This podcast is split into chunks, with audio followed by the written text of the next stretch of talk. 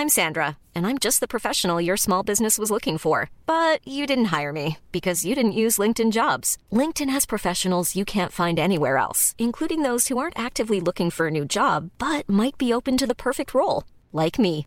In a given month, over 70% of LinkedIn users don't visit other leading job sites. So if you're not looking on LinkedIn, you'll miss out on great candidates like Sandra. Start hiring professionals like a professional. Post your free job on linkedin.com/people today. Escuchas. Escuchas. Escuchas un podcast de Dixo. Escuchas Fuera de la Caja con Macario Esquetino.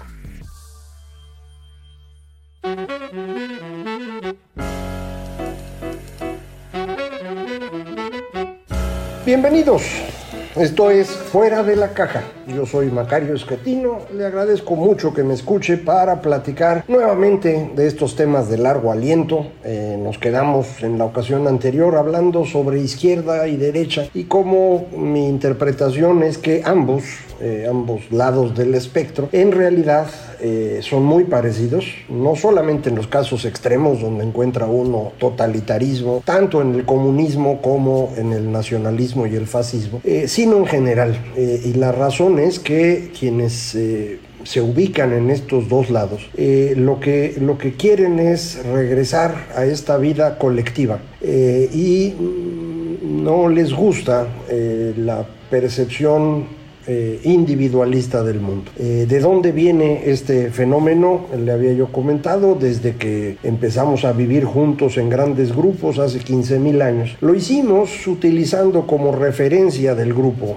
algo que estuviera en otra dimensión, algo trascendente. Eh, esto fue evolucionando en el tiempo, algún día lo platicaremos con más detalle. Eh, sin embargo, empieza a derrumbarse de una manera muy importante a partir de la aparición de la imprenta. No significa que antes no hubiera existido ideas eh, contrarias a la cuestión trascendental o a la existencia de dioses. Eh, las hay, sin duda, uno puede encontrarlas en la India, eh, lo puede encontrar en lo que llamamos la Grecia de la antigüedad, eh, lo puede uno encontrar en China incluso, en, muchas partes, pero en ningún lado logra esta idea de la no existencia de Dios eh, mantenerse mucho tiempo y convertirse en el eje sobre el cual se construye una sociedad. Esto solamente ocurre a partir de la invención de la imprenta, probablemente por la rapidez con la cual se pueden mover ideas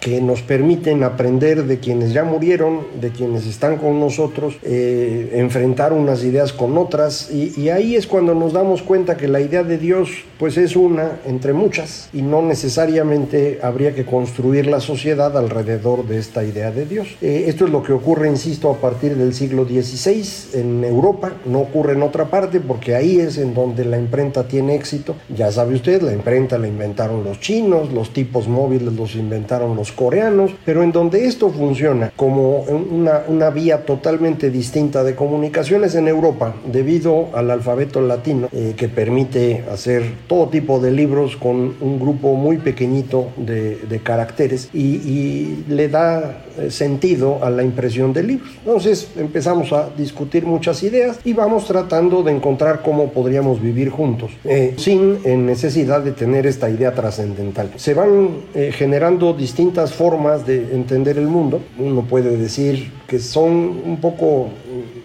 se pueden asociar a la región en donde se empieza a discutir, porque a pesar de que uno puede leer libros de, los griegos y de, los romanos y de quien usted quiera, eh, hay un efecto importante del grupo con el cual se discute. De manera que se hacen unas escuelas que podríamos llamar nacionales, que van a tener cierta forma de interpretar las cosas y van eh, alimentándose a sí mismas más de lo que aprenden de otras. Por ejemplo, entre los anglosajones, eh, esta discusión no va a tener tanto impacto porque el pragmatismo anglosajón, no, no la escuela filosófica que se llama pragmatismo, sino la costumbre de los anglosajones de ser prácticos, los lleva a simplemente no, no discutir el tema y empezar a concentrarse en cómo construir la sociedad, cómo debería funcionar. Y esto es Hobbes, esto es Locke, esto es Hume, esto es Stuart Mill, eh, que en el transcurso de 300 años van eh, encontrando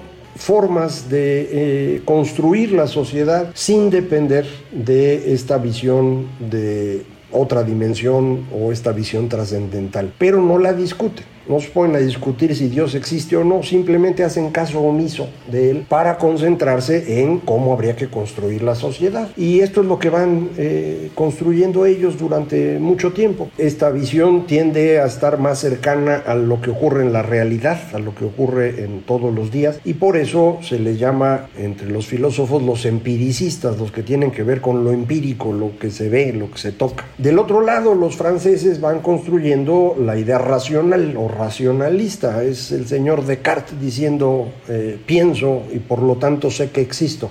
Descartes no lo se deshace de Dios y no lo hace por una razón muy respetable, lo hubieran quemado, todos prefieren no hacerlo, eh, a pesar de que su, conclusión lo llevaría a decir, bueno, finalmente no existe más que una sola cosa, no hay una eh, existencia dual de alma y cuerpo, debería ser solamente el cuerpo, eso no lo va a hacer Descartes, lo va a hacer Spinoza, eh, y, lo, como lo habíamos platicado, Spinoza lo hace a escondidas, porque si no también lo eh, Descartes no, no, no, quiere eh, llegar a ese enfrentamiento y entonces pues él es el padre del dualismo eh, moderno, digámoslo así, esta visión continua de alma, cuerpo, ahora en tiempos recientes le dicen espíritu para que no tenga connotación totalmente religiosa, pero en el fondo lo es. Eh, entonces, eh, estas eh, distintas escuelas van tratando de construir una explicación del mundo que sin depender por completo de Dios permita construir una sociedad. la escuela alemana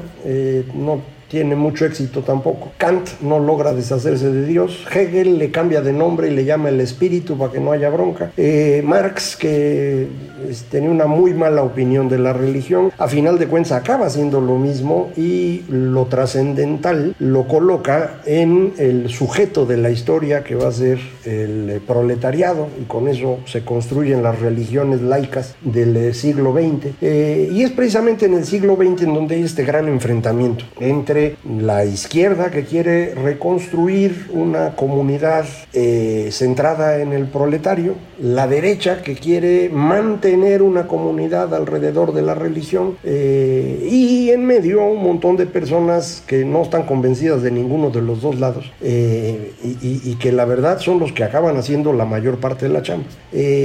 por ejemplo, para tratar de encontrar una mejor forma de vida para quienes trabajan, para los trabajadores, los proletarios. Eh, las ideas de los socialistas utópicos consistían en tratar de crear estas comunidades eh, tipo eh, comunismo cristiano original, como se dice en las, en las leyendas, que no funcionaron en ningún lado. Aquí en México incluso se instalaron algunos de estos, se llamaban falansterios, grupos comunales que iban a tener mucho éxito, algo similar a lo que después van a ser las comunas hippies en los años 70 en eh, varias partes del mundo. En ningún caso esto funciona. Eh, eh, los ingleses, otra vez anglosajones, pragmáticos, lo que van haciendo desde fines del 19 y sobre todo en la primera mitad del siglo XX es ir construyendo soluciones prácticas a los problemas de los trabajadores, que es lo que a final de cuentas vamos a llamar estado de bienestar. Eh, la primera medida de estado de bienestar se la debemos a alguien de derecha, al señor Otto von Bismarck, eh, primer ministro alemán que construye Alemania alrededor de 1870 y lo hace precisamente otorgando a los trabajadores derecho a una pensión. Para con ello ganar su apoyo y poder enfrentar a los prusianos orientales que van a ser parte de Alemania que eran terratenientes eh, prácticamente feudales, si quiere usted. Mucho cuidado con el término feudal que se usa con demasiada liberalidad y, realmente no significa lo que uno, uno cree que significa.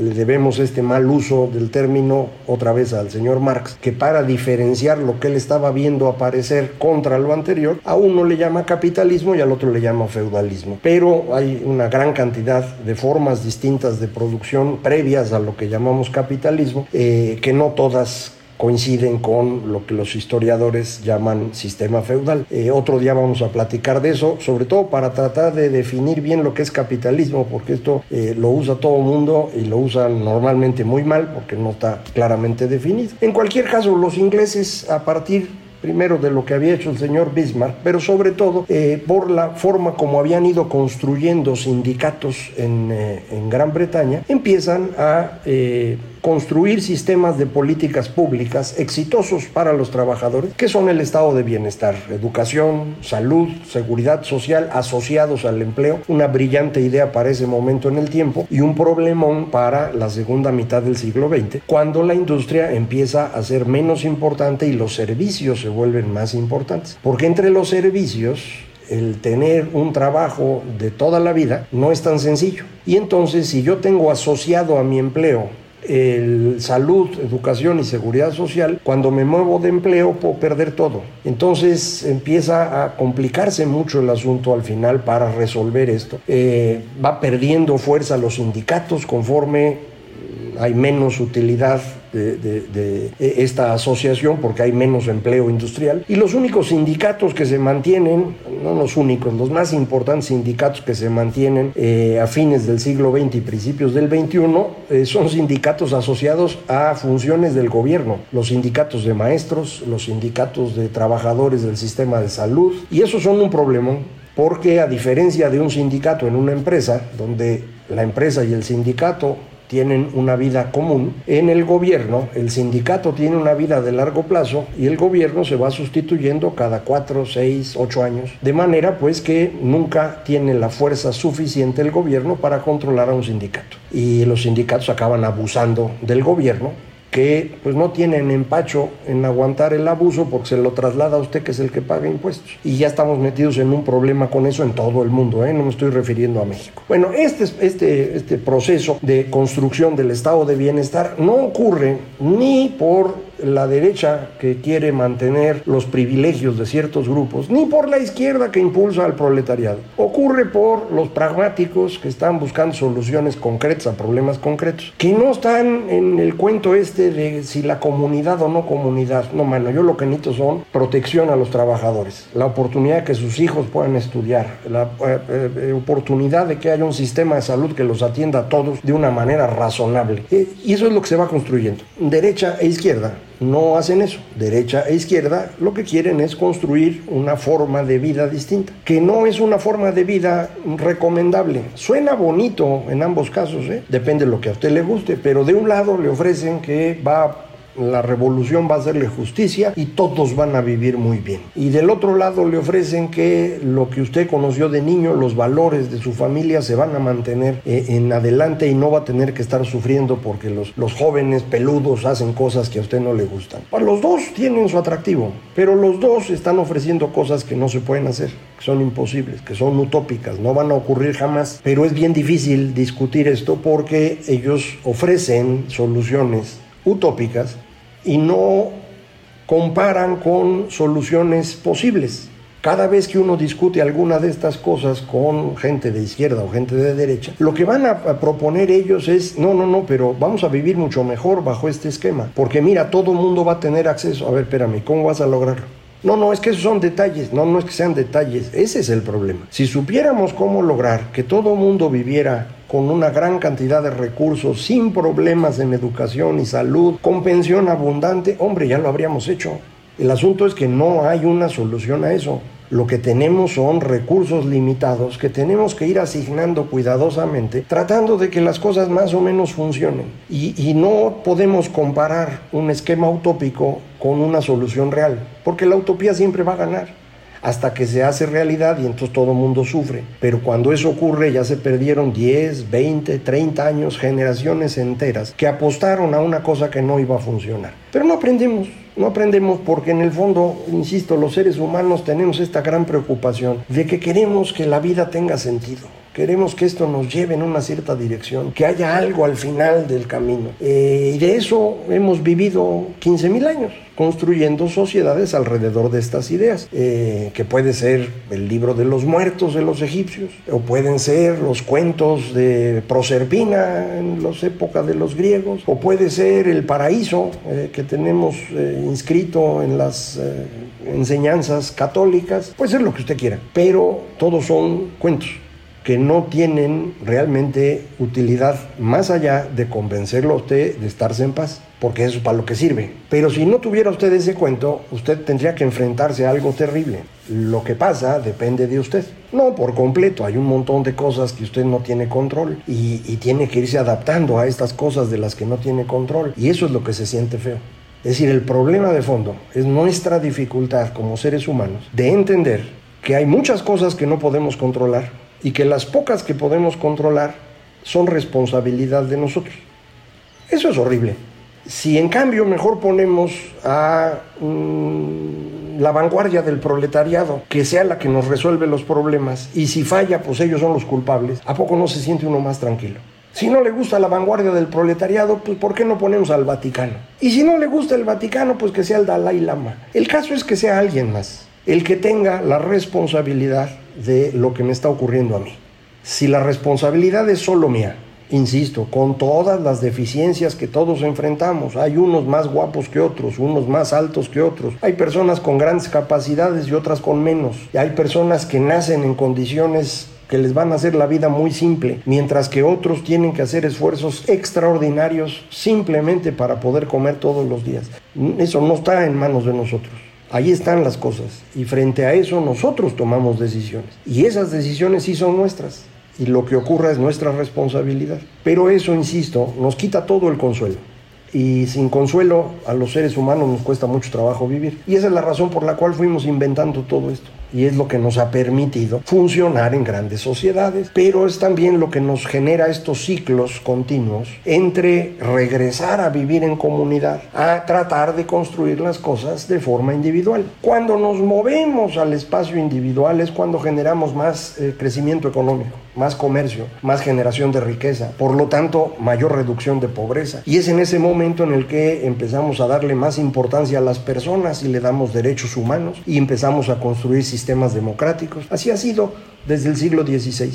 Pero esos periodos en los cuales actuamos de esa manera van generando cada vez más una sensación de angustia en la población, porque no está entendiendo bien qué pasa y tiene miedo, siente que el control de su vida no está en sus manos, sino que está fuera de ellos. Y esto en el momento que empieza a haber una duda sobre lo que ocurre, se convierte en una gran sensación de angustia y nos lleva a otra vez tratar de agruparnos alrededor de ideas que estén disponibles en ese momento, a buscar líderes autoritarios, irresponsables, agresivos, porque ellos nos van a defender. Bueno, pues esto es exactamente lo que ocurrió en el siglo XVI con la Reforma, en el siglo XVIII con el romanticismo, en el siglo XX con las eh, filosofías del comunismo, el eh, fascismo, el nacionalismo y hoy con lo que llamamos populismo.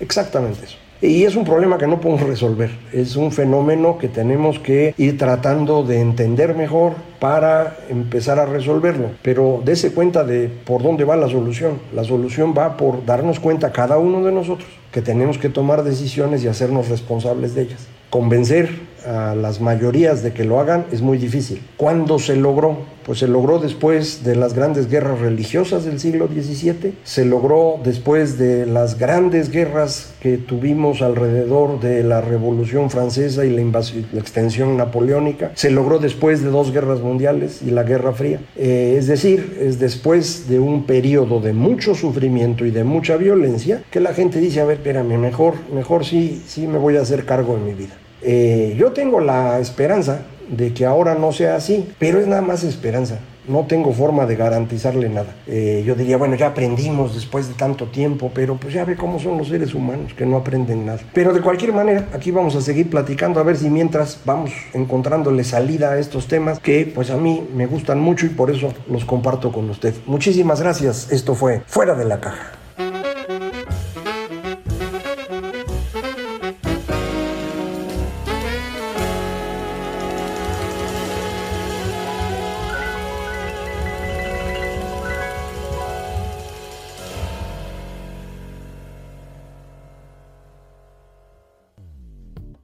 Dixo presentó Fuera de la caja con Macario Esquetino. La producción de este podcast corrió a cargo de Verónica Hernández. Coordinación de producción, Verónica Hernández. Dirección General, Dani Sadia. Hi, I'm Daniel, founder of Pretty Litter. Cats and cat owners deserve better than any old-fashioned litter. That's why I teamed up with scientists and veterinarians to create Pretty Litter.